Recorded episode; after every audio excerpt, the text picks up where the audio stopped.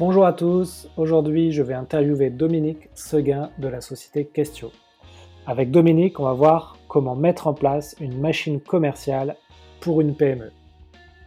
C'est un top épisode. Dominique nous permet de comprendre comment analyser son organisation commerciale et comment mettre en place des mesures pour accélérer considérablement son développement.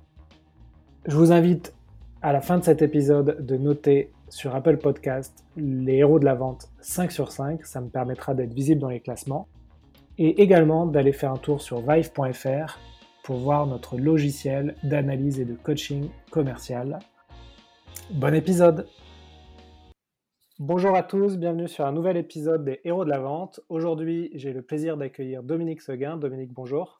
Salut Alexandre, ravi aussi. Alors, Ouais, alors tu, tu, on va commencer l'épisode. euh, tu vas te présenter et nous présenter ton parcours et bien sûr euh, la société pour laquelle tu travailles. Je te laisse la parole. Merci, merci. Euh, donc, je suis directeur général développement de, de Questio.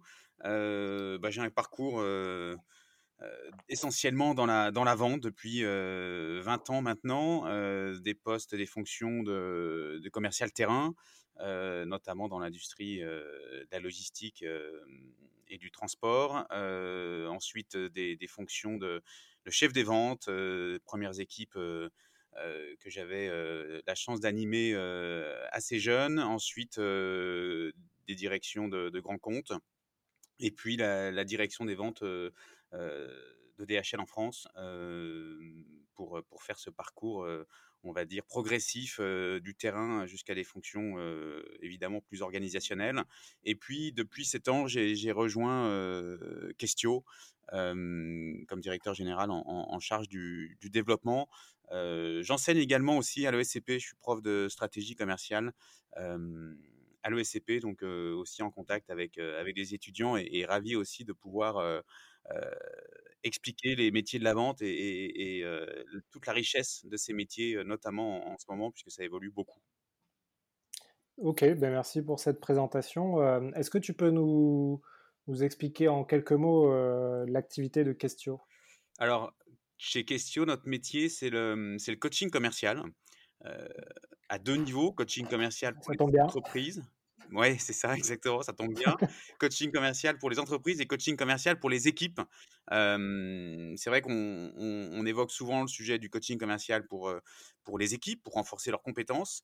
Euh, ce qui est intéressant, c'est qu'on on- on voit aussi que l'effet du- de ce coaching commercial, il est encore plus puissant quand on peut également adresser les sujets d'organisation, euh, d'outils, de processus, on va en reparler. Donc on a aussi cette, euh, cette dimension de d'aider les, les dirigeants et leurs équipes à, à- structurer euh, leur organisation commerciale. On a 50 experts euh, qui accompagnent nos, clients dans une plateforme collaborative qui est la nôtre euh, et qui en fait regroupe tous les outils euh, de l'accompagnement. Euh, ça va regrouper euh, du Zoom, du Trello, du Drive, des gestionnaires de tâches, un éditeur de texte, des fils de discussion.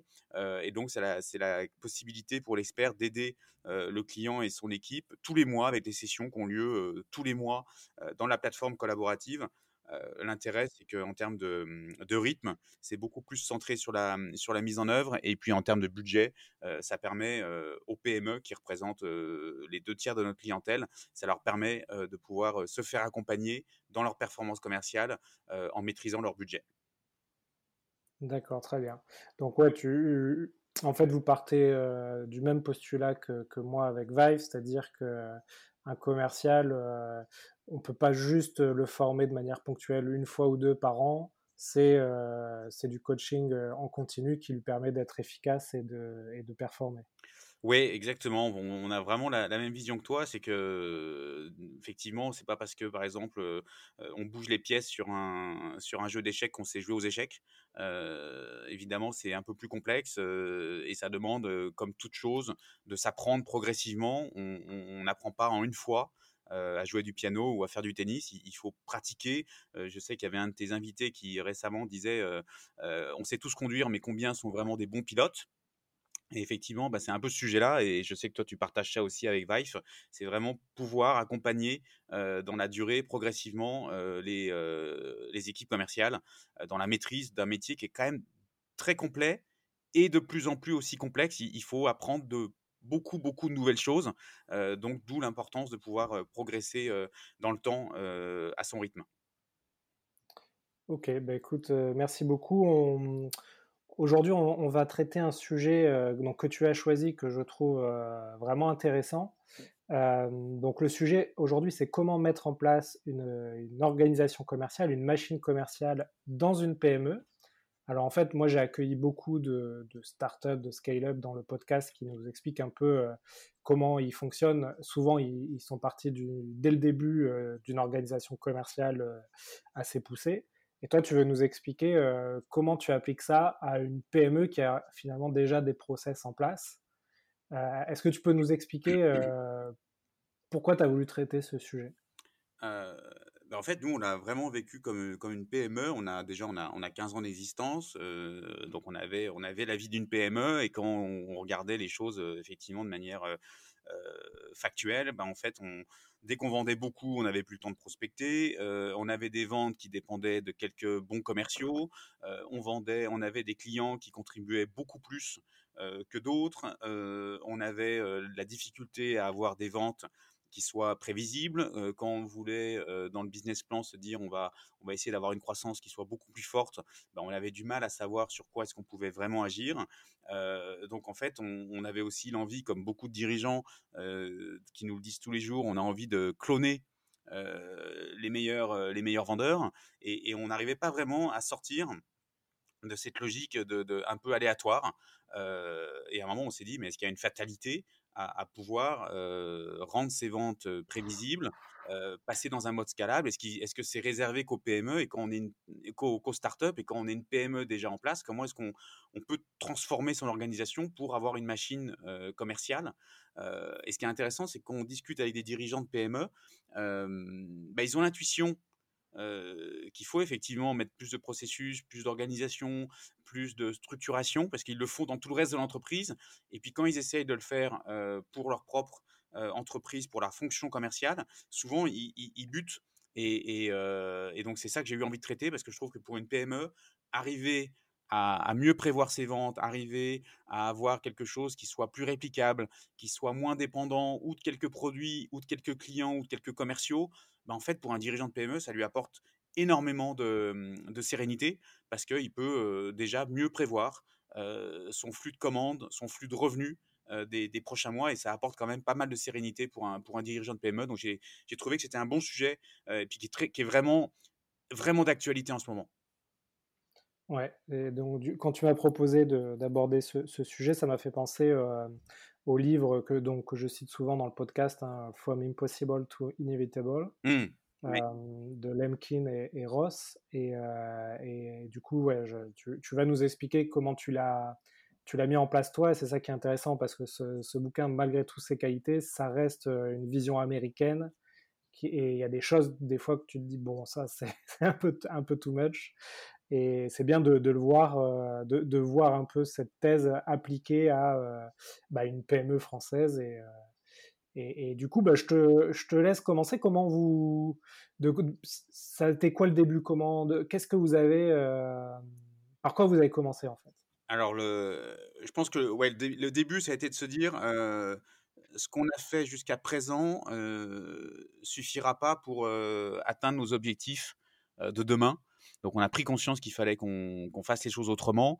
Euh, et on va dire qu'au niveau de la gouvernance de l'entreprise, euh, avec Fabien Contet qui est le, fondateur, et c'était important qu'il soit, euh, aligné, c'était de se dire effectivement qu'on soit tous les deux alignés. Comment est-ce qu'on va faire pour aligner notre organisation commerciale avec nos, nos objectifs? Donc ça, je pense qu'il y a un vrai sujet d'abord au début, c'est de se dire on est d'accord pour se dire qu'il va falloir faire différemment que demain parce qu'il y a une conduite du changement à opérer. Et donc, il faut que déjà à ce niveau-là, au niveau de, la gouvernance et du comité de direction, on, soit, aligné sur le fait d'adresser ça. comment est-ce qu'on a fait? Il y a une deuxième règle, parce qu'on est dans des PME, donc il faut être extrêmement pragmatique. c'est que moi, en tant que directeur du développement, le sujet, c'est que je devais mettre les mains dans le cambouis pour reconstruire et repartir d'une feuille blanche et arriver vers une organisation cible qui soit une machine commerciale, un, système de vente. donc, qu'est-ce que ça veut dire? C'est qu'on est parti déjà de, la chaîne d'action de manière très classique. On commence par la prospection, on va vers le sujet de la conversion, du, closing, et puis ensuite on a le sujet du, pilotage de l'ensemble de la, de la, chaîne. Et donc, on va en reparler étape par étape, mais ce qui a été effectivement important, c'est de se dire que dès le début, j'allais moi-même reconstruire à partir de zéro toute la chaîne. je vais partager des, astuces et, des bonnes règles qu'on a, des bonnes règles qu'on a pu mettre en place pour pouvoir construire toute cette chaîne.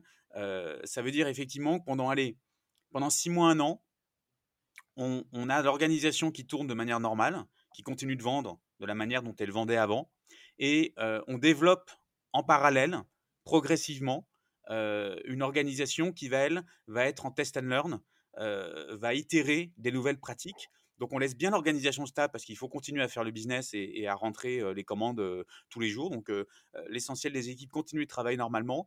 Et au fur et à mesure, moi en tant que directeur du développement, j'ai commencé avec un ou deux commerciaux, avec le marketing, à reprendre de zéro, comme si on créait en fait une nouvelle entreprise dans l'entreprise ça veut dire qu'on n'avait pas les mêmes contraintes, on n'avait pas les mêmes, on pouvait tester au quotidien, on n'avait pas de logique de performance immédiate.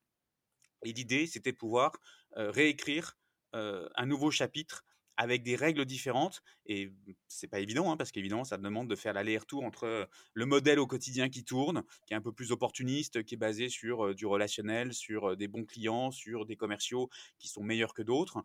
ça, on le laissait tourner. Et puis à côté, on, essayait de, repartir de zéro. Et c'est là où on a, en fait, on a mis, on a démonté le moteur, on a tout mis par terre. Et puis, on a commencé à réidentifier chacune des étapes. D'accord. Et donc, quand tu dis on a démonté le moteur, finalement, ce que tu as analysé et, euh, itéré, en fait, c'est votre cycle de vente. Et tu t'es dit, euh, bah, commençons par le début, donc la prospection. Euh, comment aujourd'hui on, va chercher des nouveaux clients? Qu'est-ce qu'on pourrait améliorer? Et, une fois que tu as travaillé ça, ensuite, tu es passé à la suite. Oui, alors exactement, c'est qu'on a, on a vraiment fait un peu comme une recette ou un peu quelque part, c'est une image qu'on avait souvent ici, quand on l'a vécu. c'est un peu comme quand tu creuses un tunnel, ben tu en même temps, tu découvres ce qui se passe au fur et à mesure. Tu es toujours pas à la fin, tu es toujours pas de l'autre côté, mais mais au fur et à mesure, tu tu creuses, tu, tu découvres et tu t'adaptes.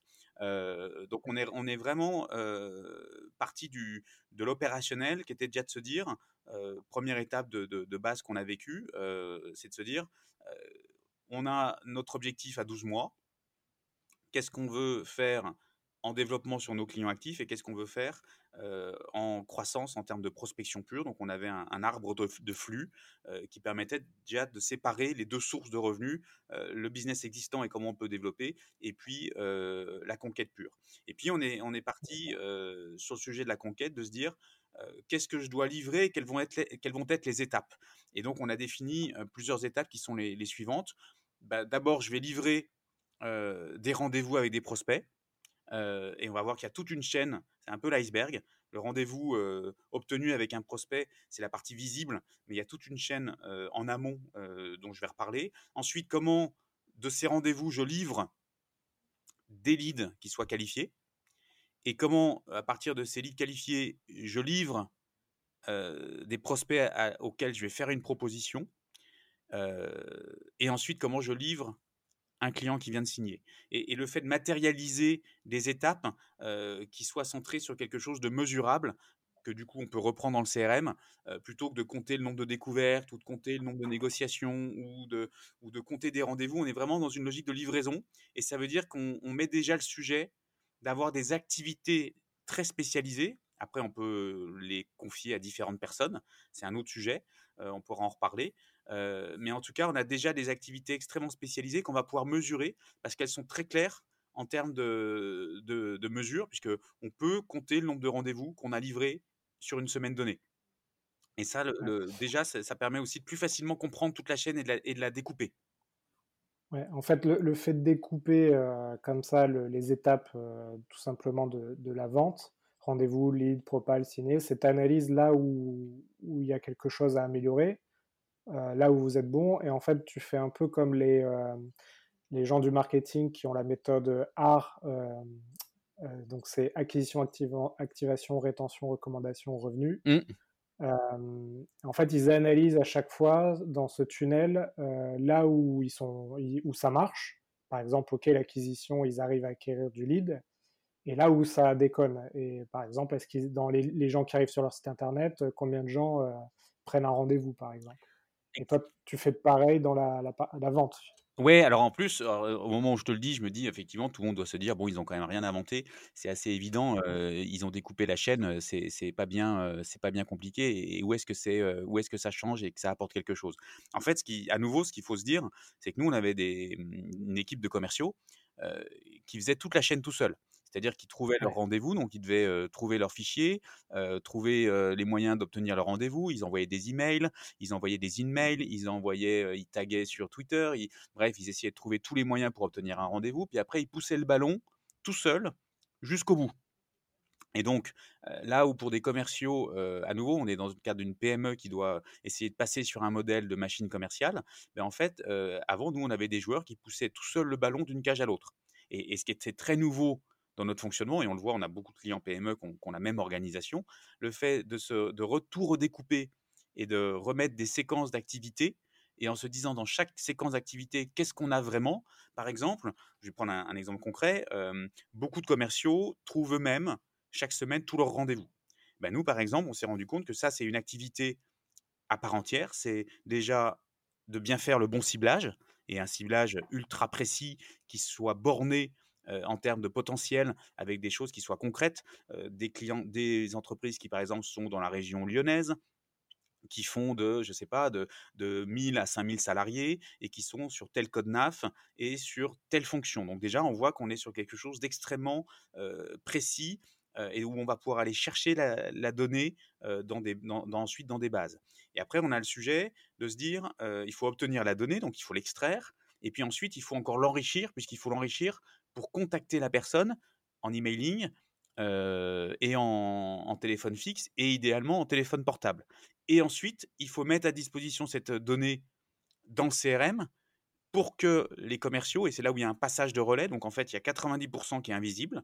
Et nous, par exemple, on a dédié, ce qui était complètement nouveau chez nous, on a dédié une personne 100% sur toute la phase amont, purement invisible, qui représente 90% euh, de la recette et du, et du, et du succès final de l'obtention des, des, rendez-vous de prospection. 90%, c'est une personne à part entière qui fait ce ciblage, euh, l'obtention de la donnée, l'enrichissement de la donnée, la mise à disposition dans le CRM, la création des workflows pour que ça pousse en permanence de la donnée nouvelle. Et y a, là, il y a un passage de relais. Donc lui, il a livré de la donnée de qualité.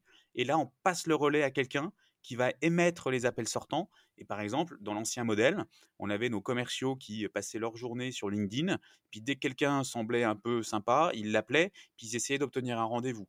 Et du coup, ils arrivaient à obtenir, euh, je ne sais pas, aller euh, un ou deux rendez-vous par jour quand tout se passait bien. Euh, là, avec ce nouveau modèle, on passe quasiment à un rendez-vous par heure. Donc ça, ça c'est vraiment là où on a, pour nous, c'était extrêmement nouveau. Et le fait de tourner et de tout disséquer, ben, en fait, sur le pilote qu'on a fait avec allez, un tiers de l'équipe, même pas, cette petite unité qui, a, qui commençait à, structurer la machine de vente, ben, en fait, au bout d'un trimestre, ils avaient un rendez-vous par heure. Et donc, évidemment, là, pour nous, c'était un super succès. Et, c'est là où on s'est dit, OK, le fait de, de, spécialiser les activités, ça nous permet vraiment d'aller chercher plus de performance et de commencer à avoir quelque chose qui devient réplicable. Oui, ça c'est un des, c'est une des règles d'or hein, euh, du, du, bouquin dont je te parlais au début. C'est effectivement euh, dès que possible euh, spécialiser en fait les, les, les, commerciaux, l'équipe, et avoir quelqu'un bah, qui, là tu nous dis en fait que as la personne qui était dédiée à la, à la phase amont, donc à la prise de data, oui. elle en fait finalement elle, elle n'appelle personne elle prospecte personne. Ouais, elle prospecte pas. Elle, elle doit vraiment livrer tous les jours la quantité de données enrichies et mises à disposition dans l'outil au bon endroit euh, pour les commerciaux. Donc, elle a, c'est vraiment un gros métier. C'est un, c'est un, c'est un job à temps plein. Euh, elle produit de la donnée de qualité pour que les commerciaux puissent appeler. Et euh, tu, tu, tu sais ce qu'est, euh, enfin, j'imagine que tu sais, c'est, c'est juste pour euh, ma culture Ouais, commerciale. Quel, quel, quel outil elle utilise pour enrichir cette donnée? Alors en fait, on va, on va utiliser soit des bases dans le dur, du type, des par exemple des Diane, de des Dun& heu, des Compass qui vont nous permettre d'extraire de la donnée assez précise, mais sur lequel on va avoir pas mal de retraitement pour pouvoir partir là de la personne, morale. Et on va utiliser Ouais, ensuite euh, tous les outils qui sont autour de la personne physique. Donc là, c'est LinkedIn Sales Navigator, ça va être des Lusha, ça va être euh, des Casper, euh, où là, on va aller tourner autour de la personne physique pour l'enrichir euh, en termes de données. Et donc, euh, le fait d'avoir euh, c'est tous ces outils qu'il va falloir justement, et c'est là où c'est complexe, parce qu'évidemment, il y a beaucoup de fichiers. on est sur nous des fichiers de 20-30 000 lignes. Ça veut dire qu'il faut rapidement quand tu as des marchés potentiels de 20 ou 30 000 lignes, bah, effectivement, il faut commencer à un moment à avoir quelqu'un qui, gère la donnée parce que ça devient un, vrai métier. Et en plus, il faut faire correspondre, correspondre les bases pour qu'au final, le commercial qui va appeler, lui, il est nom, prénom, email, téléphone fixe, téléphone portable et qu'il ait juste à émettre un appel. ouais, ouais, euh, d'accord, très bien. Donc, euh, et, en fait, ce que tu nous as dit aussi, autre règle d'or, c'est euh, de, vraiment travailler la cible. Et donc, quand tu me dis qu'elle fait du SalesNav, du Lusha, du Casper, en fait, elle, elle, a, elle a, j'imagine qu'elle a un travail quantitatif qui est de récupérer des, bases de données de, de cibles, et après un travail qualitatif où elle traite ses cibles euh, euh, par marché euh, et elle, elle, elle vous, elle vous découpe ses cibles en fait, Ouais, on a des approches sectorielles en fait, parce que on se rend compte, dans, en tout cas dans notre métier pour le nôtre, euh, c'est qu'on a, il y a vraiment des, des, des spécificités sectorielles sur nos marchés. Et donc, on essaye de Ouais. fournir euh, des approches qui permettent aux- à des commerciaux d'être meilleurs sur tel ou tel secteur ou de préparer leur, euh, leur story, storytelling sur des use cases. Euh, donc, effectivement, on a toute une approche ensuite par secteur d'activité. Et donc, le ciblage, il y a 3 millions d'entreprises en France. Déjà, le sujet, c'est comment est-ce qu'on fait pour resserrer le filet et, et le mettre au bon endroit, parce qu'on peut pas, évidemment pas, ça n'a aucun intérêt de télécharger 3 millions de lignes. Donc, il faut aussi qu'on maîtrise nos coûts d'acquisition client et donc qu'on soit dès le début le plus proche de notre client idéal. Et donc là, le client idéal, c'est pas simplement euh, euh, ah ben tiens, ça va être euh, tel ou tel secteur, euh, là il y, y a du potentiel. Ce que va souvent faire un commercial tout seul si on lui donne pas la donnée euh, propre. Par contre, euh, là, nous, la personne qui est en charge du- du lead management, elle va faire tout ce travail avec le marketing, aussi avec nos meilleurs clients, en, remplissant la carte d'identité de nos meilleurs clients, à quoi est-ce qu'ils ressemblent, quels sont les critères distinctifs? Et on dit souvent, hein, c'est une règle, hein, pour trouver ses meilleurs prospects, il faut regarder à quoi ressemblent ses meilleurs clients. Comment est-ce qu'on les caractérise? Quels sont les facteurs qui semblent être corrélatifs? Et ensuite, aller rechercher dans des bases brutes tous les clients qui correspondent à ces, profils idéaux. Ok, très bien. Donc, une fois que tu as cette... Ouais, tu voulais ajouter Oui, quelque je voulais chose? dire, je voulais rajouter quelque chose, c'est que sur, là, c'est vraiment la la partie méthodologique, Ouais, et on va dire technique de pour la autour de la donnée. Ce qui était hyper intéressant sur cette première phase de prospection, c'est aussi qu'on a, on a tout écrit euh, on a coaché des heures entières les commerciaux sur la phase d'appel.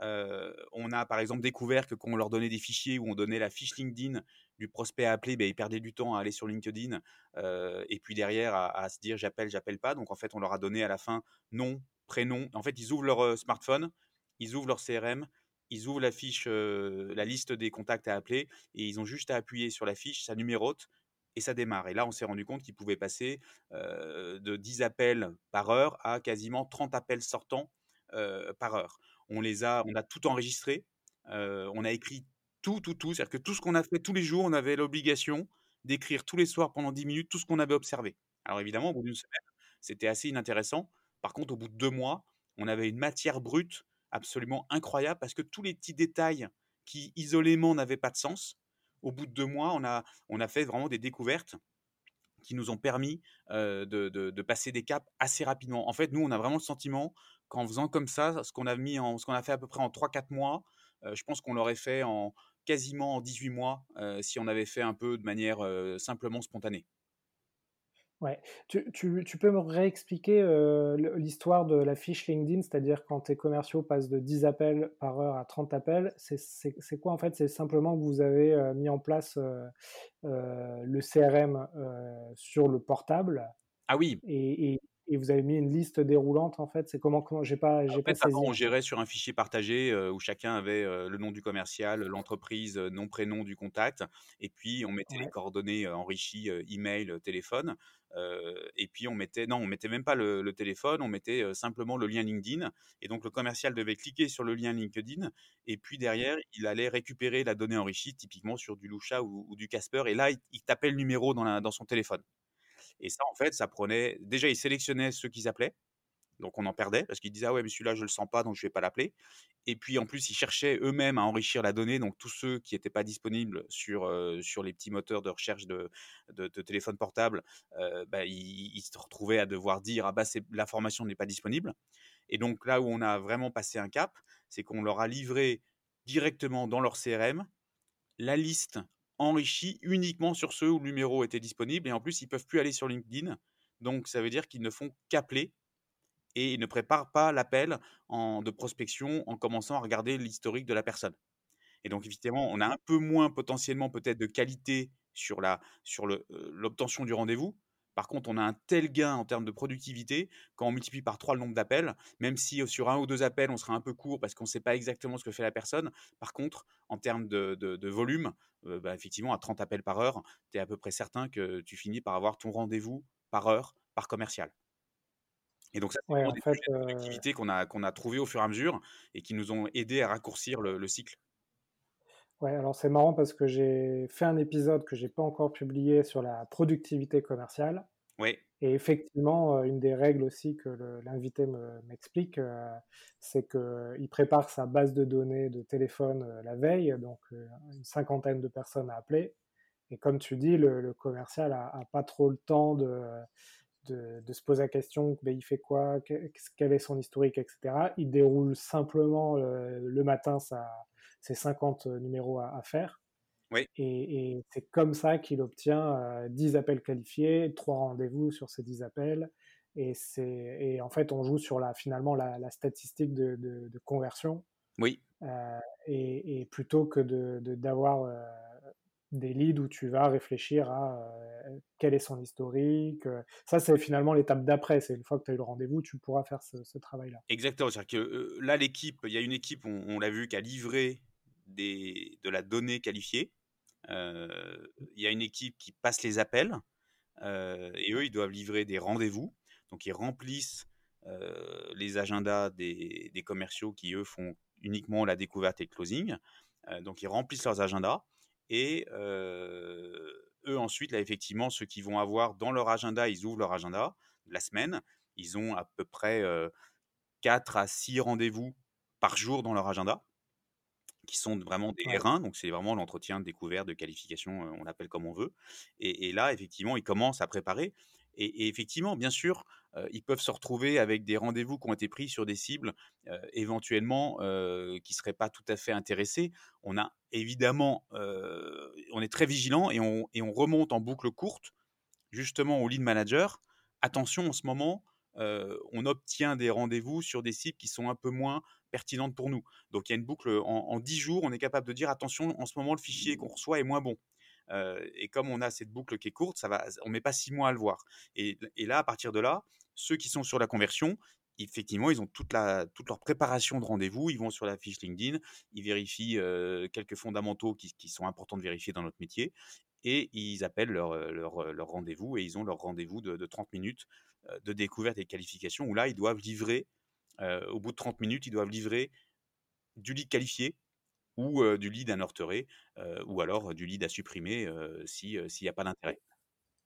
Donc là, tu nous dis aussi, toujours dans la spécialisation de tes équipes, que tu as des gens qui, qui, font le premier appel donc pour caler un rendez-vous, l'objectif est de caler un rendez-vous, et après, tu as une autre personne, un autre commercial qui va faire le, le rendez-vous, le premier rendez-vous de découverte et de qualification, enfin plutôt de découverte.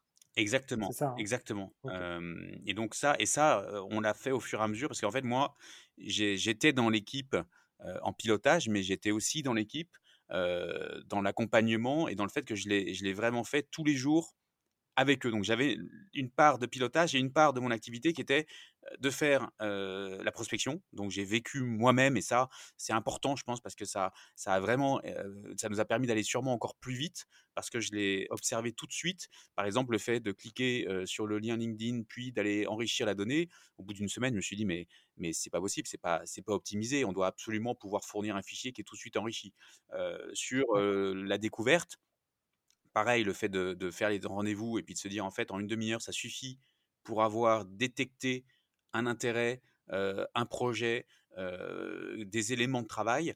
Il n'y a pas besoin que les rendez-vous par exemple durent une heure. Donc on a, on a nous aujourd'hui un, script précis qui permet de la première minute jusqu'à la trentième minute, et évidemment après on, joue avec l'agenda du rendez-vous, c'est la, vraie vie du, rendez-vous commercial, mais on est arrivé au fait, au début on faisait des rendez-vous d'une heure, on faisait des rendez-vous de dix minutes, et puis on s'est rendu compte en le faisant, à nouveau là pendant 4-5 mois, on s'est rendu compte que le bon format, idéalement c'était une trentaine de minutes, et que ça, ça répondait beaucoup mieux en taux de conversion vers le R2 et le R3 que lorsque c'était un autre, un autre timing. Et Dominique, juste euh, là, tu es passé sur la conversion. Oui. Euh, juste pour euh, finir sur la partie prospection, à un moment donné, tu nous as dit que vous, vous vos équipes notaient, notaient les rendez-vous et vous aviez, ça, va vous ça, va, ça vous avait permis de travailler sur le détail, sur des détails et de comprendre des choses, des choses, comprendre des choses. Euh, alors déjà, le fait de noter, etc., moi, ce que je permets à mes prospects, c'est d'enregistrer, de, filmer. Euh, je voulais savoir, c'est quoi les choses que tu as notées en faisant ça? Alors, si je prends vraiment la partie de prospection, c'est tout le traitement des objections. C'est bah, en fait déjà les dix premières secondes, comment est-ce qu'on on accroche son interlocuteur qu'on vient d'appeler essentiellement sur sa ligne directe ou sur son téléphone professionnel, son mobile professionnel, comment est-ce qu'on l'accroche dans les dix premières secondes? Il y a, un, concept, hein, c'est que la, prospection dans le dur, c'est un métier d'interruption. On interrompt quelqu'un qui était en train de faire autre chose, donc il faut avoir en tête que dès la première seconde, on a quelqu'un qui est dans une posture de, rejet et de protection. Euh, donc il faut tout de suite trouver les bons mots, euh, le bon rythme, euh, la bonne tonalité pour que les dix premières secondes permettent de changer la posture de son interlocuteur pour qu'il soit réceptif à écouter et être disponible pour encore aller 30-40 secondes. Et donc le fait de tester, mais comme on le fait en A-B testing d'emailing, hein, le fait de pouvoir tester et d'écrire toutes ces séquences, de les enregistrer en audio filmer et d'en avoir 50 ou 100, ben en fait, ça nous a permis d'analyser les taux de conversion. On, donc on, définissait les scénarios, on testait sur 100 appels, puis ensuite on voyait le nombre de rendez-vous et on disait tiens, ça réagit beaucoup mieux quand on le fait de cette manière-là. Et donc ça nous a permis ensuite d'arriver à aller deux, trois scénarios sur la sur je suscite l'intérêt et je capte l'attention. Puis ensuite je pitch et quels sont les pitchs qui fonctionnent bien. Et enfin, comment je, mmh, je, je, gère la partie des objections et qu'est-ce qu'il faut faire pour traiter les objections classiques. Et puis, comment est-ce que j'ai jamais aucune question dans l'intégralité de mon pitch de prise de rendez-vous qui dure 40 à 50 secondes et, et je dois jamais avoir de format interrogatif euh, et on a par exemple une formule de, clôture qui est, bah, écoutez, euh, je vous propose, c'est qu'on croise nos agendas pour trouver 15-20 minutes par téléphone euh, dans les 15 prochains jours. Je peux vous proposer le mardi ou le jeudi, on connaît tous la technique. Mais par exemple, de formuler, on va croiser notre agenda, ça évite ces questions interrogatives du type quand est-ce qu'on peut se parler, est-ce que vous seriez disponible? Et, on est vraiment en permanence dans une logique qui, qui, allie beaucoup d'assertivité et, ça, on le travaille avec les commerciaux et, le fait d'avoir filmé, d'avoir fait justement du coaching pendant des heures entières, ben on, les aide à développer cette, cette assertivité parce qu'ils peuvent regarder les replays, ils peuvent voir où ils sont moins à l'aise et on peut vraiment les coacher et les faire grandir. Ok, très bien. Bon, ben, je suis content d'avoir posé cette question. C'est ah quand même hyper, important. Ok, donc vous avez, vous avez euh, itéré euh, sur tous ces appels en, notant ce qui marchait et ce qui ne marchait pas. Oui, et ça, je pense qu'aussi c'était très nouveau. Je pense que ça se fait beaucoup euh, dans, dans quand on crée une entreprise, une start-up, mais dans une PME, on n'a pas l'habitude de, de, tout enregistrer, de tout capitaliser, de tout observer. bah, souvent on, laisse faire et, ça peut fonctionner évidemment. Simplement, ça va mettre beaucoup de temps parce que le temps d'arriver à consolider toute l'expérience de tout le monde, bah, en fait, on va avoir beaucoup de pertes. et le fait, nous, de tout écrire, de tout, voilà, consigner, ça a été un gros boulot hein, parce que c'est de la discipline. il faut s'y astreindre, il faut faire le business as usual tout le temps. et en même temps, ben, ça nous a vraiment permis, au bout de 2-3 mois, de commencer à voir les comportements, les techniques qui, qui fonctionnaient mieux. Ouais. Pour finir sur la prospection, avant de passer à la conversion, tu m'avais parlé aussi de, du phoning en équipe. Est-ce que tu peux nous en dire deux mots? Oui, alors, euh, phoning en équipe, nous, on, a ce qu'on appelle les, golden hours, les heures en or. On a des samba.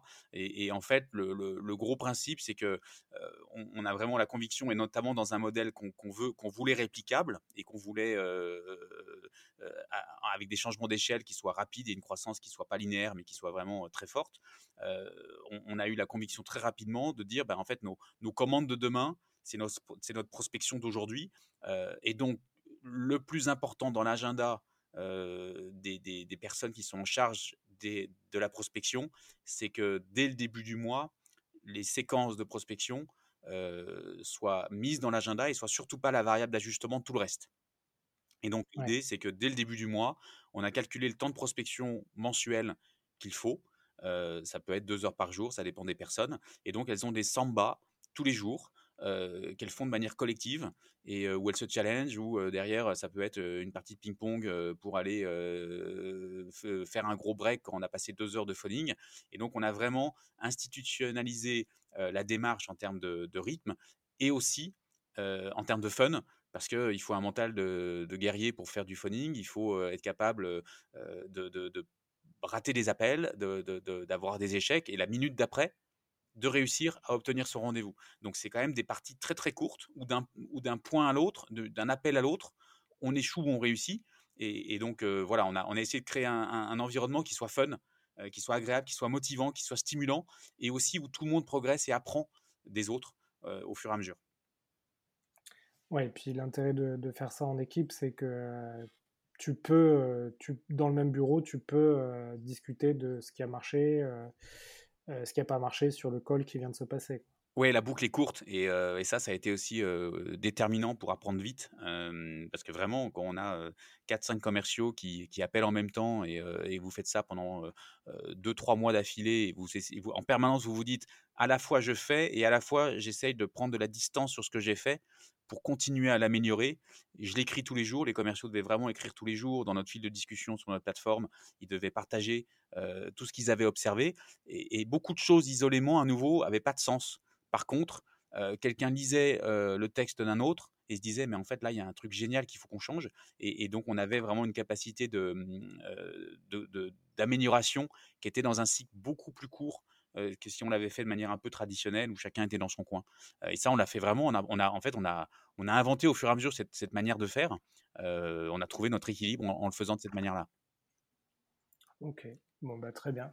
Bah, si tu veux bien on repasse à la conversion donc, une fois que tu as, eu ce rendez-vous et que tu arrives, donc, tu as, ton, la deuxième partie de ton équipe qui va faire le, rendez-vous de découverte. il va falloir emmener ton prospect jusqu'au closing. là, c'est quoi les, finalement ce que, ce que vous avez travaillé? Alors, à nouveau, on, a essayé de sortir de la formule consacré qui consiste à dire j'ai un cycle de vente.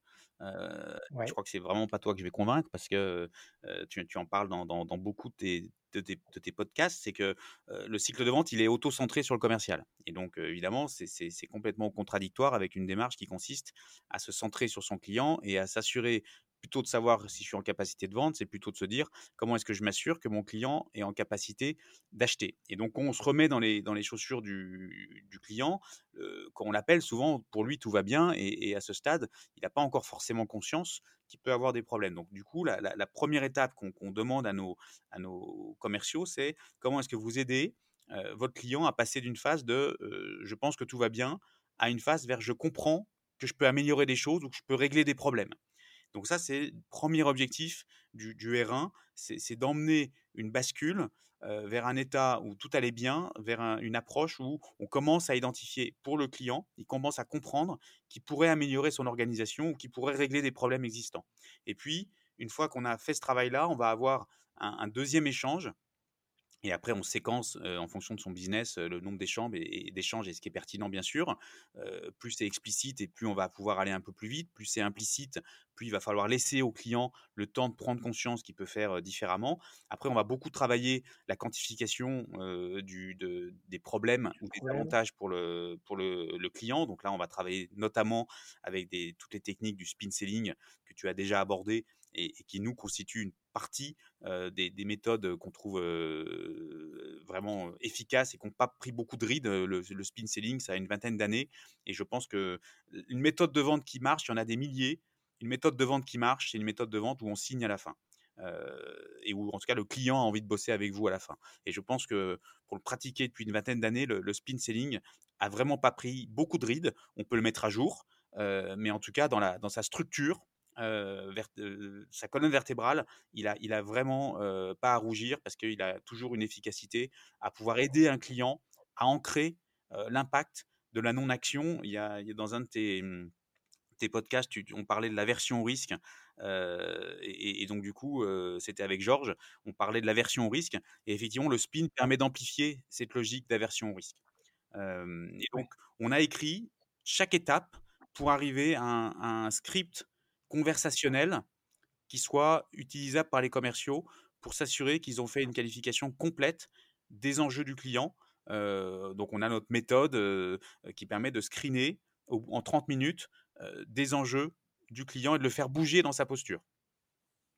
D'accord. C'est donc là une méthode que vous avez entre guillemets créée ou vous êtes parti toujours du spin selling alors, oui, on est parti du, on est parti du spin selling et on l'a écrit, adapté de manière adaptée à notre business. Donc, on a, on est parti parce que souvent on nous dit, mais quels sont, pour ceux qui connaissent le spin ou qui veulent s'y intéresser, souvent on nous dit, mais comment est-ce que je trouve mes bonnes questions de problème? Et généralement, je trouve pas les bonnes questions de problème. Et donc, il y a une règle là-dessus, c'est qu'il faut évidemment partir de votre proposition de valeur. Il faut partir des bénéfices que vous apportez à, vos, à votre marché, aux problèmes que vous réglez, et, du coup, il faut en miroir, en amont, remonter la chaîne et se dire quelles sont les questions que je vais poser qui vont me permettre d'arriver par rebond vers le bénéfice que, je, que j'apporte. Et donc ça, ça permet de lister les questions qui sont les plus importantes dans, les, dans le spin en termes de formulation, c'est les questions de problème. Et puis après, on a les questions d'implication qui permettent d'aller quantifier l'impact du problème ou de l'avantage pour, pour le client. Mais, mais trouver les bonnes questions de problème, c'est souvent pas simple et je vois beaucoup de commerciaux, nous, qu'on les accompagne, qui, butent sur le fait de poser des questions de problème qui vraiment bousculent le mode de pensée du client qui, à nouveau, quand il reçoit votre appel, lui, tout allait très bien jusqu'à ce que vous l'appeliez. donc, donc c'est comment le faire bouger dans sa posture et c'est lui qui doit bouger pour que vous puissiez vendre. parce que pour qu'on, puisse vendre, il faut qu'il achète et donc il faut qu'il bouge dans sa posture. Ouais.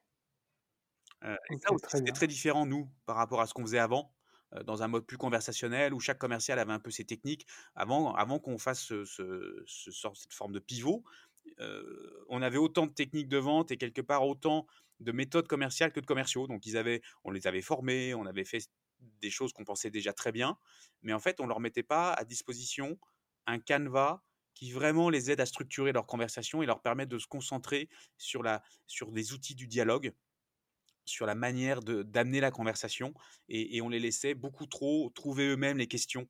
Et, on a vu la différence, hein, évidemment. le nombre de leads qualifiés à l'issue de la phase de découverte, on a quasiment, au bout de six mois, on avait doublé. Ça veut dire qu'à sur les mêmes volumes de prospection, on doublait le nombre de, leads qualifiés. Donc on avait deux fois moins de pertes. Donc c'était quand même, pour nous, c'était un. Évidemment, ça veut dire qu'à coût identique d'acquisition, on avait deux fois plus de leads qualifiés juste en changeant la, nature de la conversation. Donc, c'est pas, pas inintéressant. Hein. Oui, bien sûr.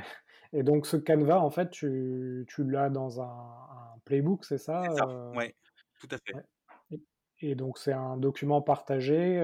tes commerciaux, quand ils ont leur rendez-vous de, qualification, ils ont ce document ouvert et ils peuvent, ils peuvent faire un, un ping-pong entre leur discussion avec leur, leur prospect et ce, document ouvert. Ouais, exactement. Ils ont le ils ont le document qui est ouvert, qui, heu, qui est vraiment, obligatoire, qui sur lequel moi je les coach et du coup ça permet vraiment de les aider sur, l'intégralité de la de la chaîne. Et ce qui est intéressant et on n'en a pas parlé mais mais, ça recouvre le sujet prospection, conversion, c'est qu'en fait un commercial qui rentre chez nous, il commence par la partie, prospection et puis quand il a, pendant 6 mois, démontré, parce que la prospection c'est c'est quand même, une partie difficile et donc ça permet vraiment, de travailler beaucoup de qualité, d'un commercial qui sera ensuite amené à faire du closing. Donc une fois qu'il passe la prospection, ben en fait, il va ensuite travailler uniquement de la qualification et il doit on va le challenger sur le nombre de leads qualifiés qu'il va qu'il va livrer et puis il y aura ensuite un commercial qui reprend la partie plutôt, closing, négo, finalisation et donc ouais. on découpe la chaîne et les commerciaux doivent progresser un peu en compagnonnage entre ceux qui ont déjà qui font toute la chaîne tout seuls et ceux qui se font juste au fur et à mesure, une étape par une étape et donc en général, nous, ils mettent à peu près, allez, heu, 9 à 18 mois pour couvrir l'intégralité de la chaîne et être capable, de faire, toutes les étapes de la conversion en solo. D'accord. Est-ce que tu as des commerciaux qui te disent, heu: «Bah, moi, en fait, heu, je préfère, heu, faire, le closing et pas et pas la pas le ce qui est avant» ou «Je préfère faire le la qualification» Alors, ils ont tous ou 20 ça de leur temps en prospection. Ça, c'est, on a des gens qui font que la prospection. J'ai des SDR qui ne font que la prospection, toute la journée, mais on a enrichi leur métier de SDR. Et et évidemment, ils font pas que du phoning, ils font plein d'autres activités de relance. Mais on a vraiment des personnes qui ne font que que le SDR. Par contre, ceux qui font la conversion ont toujours 20 de leur temps, pour qu'ils aient toujours en tête que le métier le plus dur, c'est d'aller obtenir le rendez-vous. Donc ils ont 20% de leur temps dédié au phoning et après ils font, découverte puis conversion. d'accord, d'accord. Ça, ça peut être une prochaine étape, hem, que tu aies ensuite, des personnes, plutôt des account exécutifs qui qui fassent, finalement la que la conversion, enfin, entre guillemets, Alors qui soient responsabilisés sur la On conversion? peut encore bouger un peu là-dessus. On a, le poste le plus abouti, c'est qu'on fait, sa découverte, son R2, sa proposition, sa négo et qu'on va jusqu'à la signature. On en fait, on se rend compte que le fait qu'il y ait pas de rupture pour le client en termes de contact, c'est plutôt positif. Heu, on pourrait redécouper, heu et puis après ça dépend aussi à la vitesse à laquelle avance, heu, chacun des commerciaux. Il y en a qui qui avancent vite sur toute la chaîne, il y en a qui mettent plus de temps. Donc donc nous, en fait, on veut leur permettre, de progresser et et en fait, ça permet aussi de créer de l'intérêt dans le poste, et donc de oui, de d'avoir des marches à franchir qui sont aussi, moins hautes. Parce que quand on donne à un commercial toute la chaîne de conversion, bah, déjà, on peut griller des cartouches pour l'entreprise, donc c'est un peu dommage et puis ensuite, ça veut dire que, heu on va mettre un peu en tension un commercial qui peut-être est très bon à découvrir des leads et à les qualifier, mais qui a plus de mal à convertir, donc à closer, heu et pourquoi le laisser dans sa zone d'inconfort? Autant lui laisser un peu de temps, progressivement, en plus en binôme, parce que du coup, quand il va commencer à faire de la conversion, c'est-à-dire du closing pur, hem, bah, en fait, il va le faire en binôme, donc son temps de progrès, on trouve nous, est bien meilleur. Et ouais, ouais, c'est une des problématiques, heu, effectivement, heu, quant à cette spécialisation, c'est que le SDR, heu, finalement, à un moment donné, soit frustré Mmh. de de de de pas faire, la vente, Bah, nous, le SDR, il peut au bout d'un an, il peut passer, commercial, en fait, et donc aller sur la conversion. d'accord, ouais, donc là, en fait, SD SDR, c'est plutôt des des populations, entre guillemets «juniors» Oui. et une fois qu'ils sont bien formés, tu peux les passer en en conversion, tout en sachant qu'ils feront toujours 20% de prospection. Exactement, ouais, complètement et on voit, hein, que ça ils aiment le faire et en plus, comme ils ont toute la chaîne, ils apprennent beaucoup de choses sur le marché, sur leurs prospects. Heu, ça les oblige à bosser leur voix en permanence, leur posture. Heu, donc en fait, heu, ils sont c'est pas quelque chose qui se, qu'ils vivent mal, heu, 20 heu, sur un mois donné, ça fait à peu près, allez, 1 heure par jour de phoning donc c'est très raisonnable. Donc c'est plutôt quelque chose qu'ils vivent bien. OK, très bien.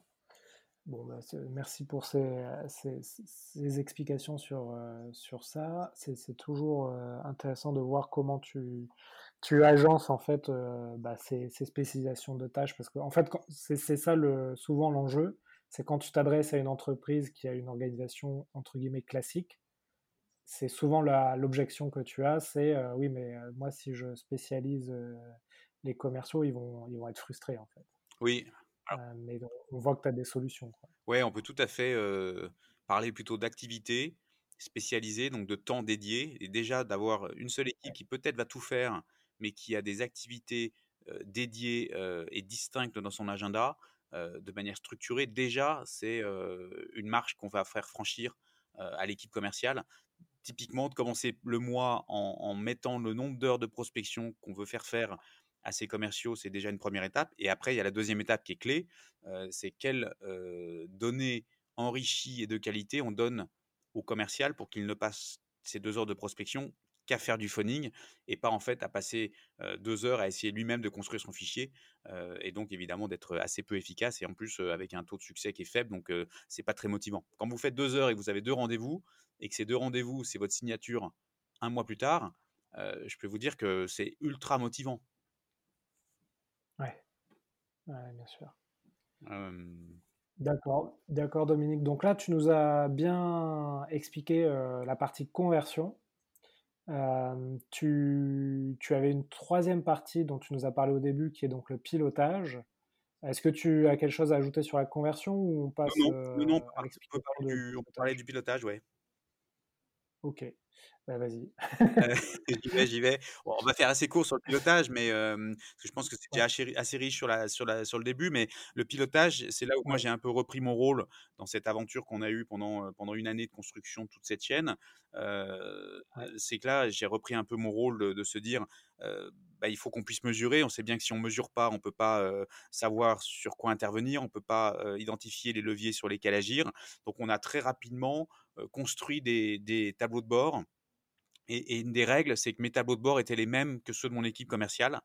Et donc, tous les lundis matins, de 9h à 11h, on part du tableau de bord et on part d'une part des résultats de la semaine précédente, on y passe 10% du temps parce que le principe c'est qu'on peut pas refaire l'histoire, donc on, regarde juste ce qui s'est passé la semaine d'avant et on se concentre sur la manière d'organiser la semaine à venir. Et donc là, on va essentiellement concentrer nos discussions non pas sur les résultats à atteindre, parce que les résultats, une fois qu'ils sont fixés en termes d'objectifs, on ne peut pas agir sur des résultats. Et ça, c'était aussi assez nouveau pour nous. on avait tendance parfois à un peu plus mettre l'accent sur ah, il faut que tu fasses tes ventes cette semaine ou ce mois-ci. Et, la réalité, c'est qu'on ne peut pas agir sur des objectifs. Par contre, on peut agir sur les moyens qu'on met en œuvre. Et donc, le cœur de la discussion de lundi matin, c'est de s'assurer qu'en termes de, volume, de rythme, d'organisation de, l'agenda, on ait bien tous les moyens qui soient bien organisés pour chaque commercial. Et, donc, on prend beaucoup de temps sur l'organisation de la semaine et les volumes à chaque étape de vente. Combien de propositions, combien de leads qualifiés, tes heures de phoning, elles sont bien précisées. Et, on suit les volumes et tout le monde a les informations de tout le monde. Donc, moi, j'ai les mêmes tableaux de bord qu'eux. Et c'est eux qui commentent leur propre tableau de bord. C'est-à-dire qu'on est vraiment dans un mode d'auto-coaching parce qu'on croit beaucoup à ça. On pense que ça correspond aussi beaucoup mieux à ce que des jeunes générations pour des commerciaux veulent vivre. on leur dit pas, on lit pas le tableau de bord à leur place en distribuant, comme moi je l'ai beaucoup vécu dans d'autres vies, les bons et les mauvais points. chaque commercial prend ses tableaux de bord et se les approprie et les commente. Et, et c'est lui-même qui se challenge et qui dit ben voilà comment je vais m'organiser pour réussir ma semaine. Ok, très bien. Donc tu leur laisses une autonomie là-dessus. Oui, et puis on a construit des tableaux de bord ensemble. le, voilà, on a, on a essayé de se dire voilà, qu'est-ce qui est utile, qu'est-ce qui est important, qu'est-ce que vous voulez voir, quelles sont les informations que vous voulez voir. Et alors, on a beaucoup de, gens qui disent souvent ouais, mais le CRM, il n'est pas utilisé par les commerciaux, il est mal rempli. Mais en fait, comme là, ils sont les premiers utilisateurs de la donnée qu'ils ont remplie ou pas, ben en fait, très rapidement, ils sont, c'est vertueux parce que comme ils voient des tableaux de bord qui leur sont utiles, ben, en fait, ils ont vraiment envie de remplir l'information de manière correcte. Donc, on n'a plus besoin de, leur, de les convaincre d'utiliser le CRM. C'est qu'eux, ils ont sur leur tableau de bord de leur voiture de course, ils savent tout de suite sur les 3-4 éléments clés où est-ce qu'ils en sont. Et comme et ça leur sert à eux pour piloter leur activité, si par exemple ils voient qu'ils n'ont pas assez de qualifiés, ils le voient dans leur tableau de bord, ben, ils savent tout de suite qu'il faut mettre un peu plus de prospection. Donc en fait, quelque part, c'est une boucle qui est vertueuse pour eux parce qu'ils le font, ils le décident eux-mêmes et on n'a pas besoin de leur dire attention, il faut remplir ton CRM, c'est utile. ils n'ont ils pas besoin d'être convaincus. là, vous utilisez quoi comme CRM On est sur HubSpot. Ok. HubSpot qui, donc, qui est passé hein, dans le. Enfin, Jules Pérignon est passé dans le podcast. c'est un responsable France d'HubSpot. Oui. sur le pilotage, du coup, là, vous, c'est quoi le, la grosse modification que vous avez opérée? C'est de se centrer sur les activités de la semaine à venir. et s'assurer qu'effectivement eux-mêmes décidaient des bonnes activités et arrivaient à décider de leur 20-80 tous les jours. Moi, j'ai beaucoup travaillé avec eux. on peut parler des routines. on en avait parlé ensemble sur le sujet des, routines et des outils. C'est qu'il y a un gros sujet sur lequel on a bossé. C'est comment est-ce qu'on passe d'un agenda subi à un agenda choisi. Qu'est-ce qui va créer de la valeur dans mon poste et dans mes objectifs versus tout ce qui me vient quand on est commercial. On a beaucoup de choses qui vous viennent de partout, beaucoup de demandes. Et donc, passer d'un agenda subi à un agenda choisi, c'est se dire tous les jours quelle est ma, loi de Pareto de ce qui est vraiment important d'ici ma fin de journée? Qu'est-ce qui va créer beaucoup de valeur? Sur, sur 10 heures de boulot, on peut très bien finalement se rendre compte qu'il y aura peut-être qu'une ou deux heures qui seront les plus impactantes de la journée. Et, c'est ça, je les aide vraiment à, travailler ça pour être sûr qu'ils soient concentrés. Et je leur dis à l'arrière, euh, vous bossez que deux heures aujourd'hui, par contre, sur ces deux heures-là, si c'est ça qui est vraiment important, euh, ben, mettez tout votre, toute votre énergie, tout votre focus sur ces deux heures-là. Ouais. Très bien, très bien. Donc, euh, donc sur le pilotage, en fait, on, a bien saisi, euh, chaque lundi matin, vous vous dites où on en est sur, non pas les, objectifs, mais plutôt les moyens, c'est-à-dire le nombre de rendez-vous que, vous avez, le nombre de, leads que vous avez. Et, vous, et en fait, tu ajustes comme ça, c'est-à-dire, OK, il te manque des, des rendez-vous, donc si tu n'as pas assez de rendez-vous, tu n'auras pas assez de leads, et donc tu n'y arriveras pas à tes objectifs. Donc on va ajuster sur la partie euh, prospection, euh, euh, phoning, et, c'est ça que tu pilotes en fait. Alors c'est ça que je pilote, et puis après on a le sujet des taux de conversion, parce qu'effectivement il y a la quantité, mais il y a aussi à un moment la, qualité de l'action. Donc comme, comme toute, la, toute la chaîne est bien découpée dans, le, dans les outils CRM et donc dans le tableau de bord, ben, en fait s'ils ont euh, par exemple beaucoup de leads qualifiés, mais que ça donne par exemple peu de propositions, euh, ben là on va se rendre compte qu'il y a peut-être plutôt un sujet de, de, qualité de l'action commerciale, donc c'est plutôt un sujet de conversion. Euh, donc là on va les coacher. Donc chez nous tous les commerciaux ont un coach dédié. Il se trouve que c'est notre métier, donc on, a, on se l'applique à nous-mêmes. Et donc, ils ont un de nos experts en coach et ils ont deux sessions de travail par mois. en coaching avec un expert qui les, qui les aide à progresser sur la, la qualité de leur jeu commercial. D'accord, super. Super, bah écoute, on a débordé un peu, on, a, mais bon, c'était vraiment hyper intéressant. Est-ce que tu, avant qu'on passe aux dernières questions du podcast, est-ce que tu veux ajouter quelque chose euh, sur, les trois parties qu'on a vues? Euh, Écoute, euh, bah déjà, c'est qu'on peut construire un système commercial, nous on l'a vécu. donc si on s'organise bien, si on décide et si effectivement on est dans une PME et qu'on a envie d'avoir un, un, revenu, un chiffre d'affaires qui devienne prévisible, et je pense que pour beaucoup de dirigeants, d'avoir les charges, on dit souvent qu'elles sont fixes en début d'année et que le revenu, ce qui génère du stress, c'est justement pas avoir de la prévision sur ses ventes de manière un peu plus certaine. Ben en gros, si on si on s'y met de manière sérieuse, approfondie, ça demande du boulot, mais on peut vraiment en, aller en, en 4 à 8 mois commencer à voir les effets d'un système commercial dans une PME. Et je pense que nous, on l'a vécu et, vraiment, c'est dur, c'est du boulot, mais c'est un vrai projet à part entière. Et au final, les efforts sont vraiment payants euh, parce que quand commence à avoir sa machine qui se règle un peu toute seule et on arrive à prévoir ses ventes, c'est vrai que ça apporte quand même pas mal de sérénité et c'est euh, aussi un facteur de rétention pour les équipes commerciales qui se disent génial, euh, je vais aussi être capable de prévoir mes ventes, donc de prévoir mes coms. Donc ça, ça, un facteur qui est, qui est favorable pour toute l'entreprise, pas uniquement pour le chef d'entreprise, mais aussi pour toutes les équipes. Ouais, ben c'est voilà, c'est en fait c'était ça aussi l'objet de cet épisode, c'était un peu comment rendre euh, prévisible. Alors les Américains disent predictable, mmh. euh, les ventes. Mmh Et euh, tu nous as donné plusieurs règles d'or, hein, euh, la, spécialisation des tâches, nota, le découper finalement en, plusieurs étapes la vente. ça aussi, c'est une méthode finalement qui est, une, qui est assez célèbre dans la gestion personnelle, dans le développement personnel.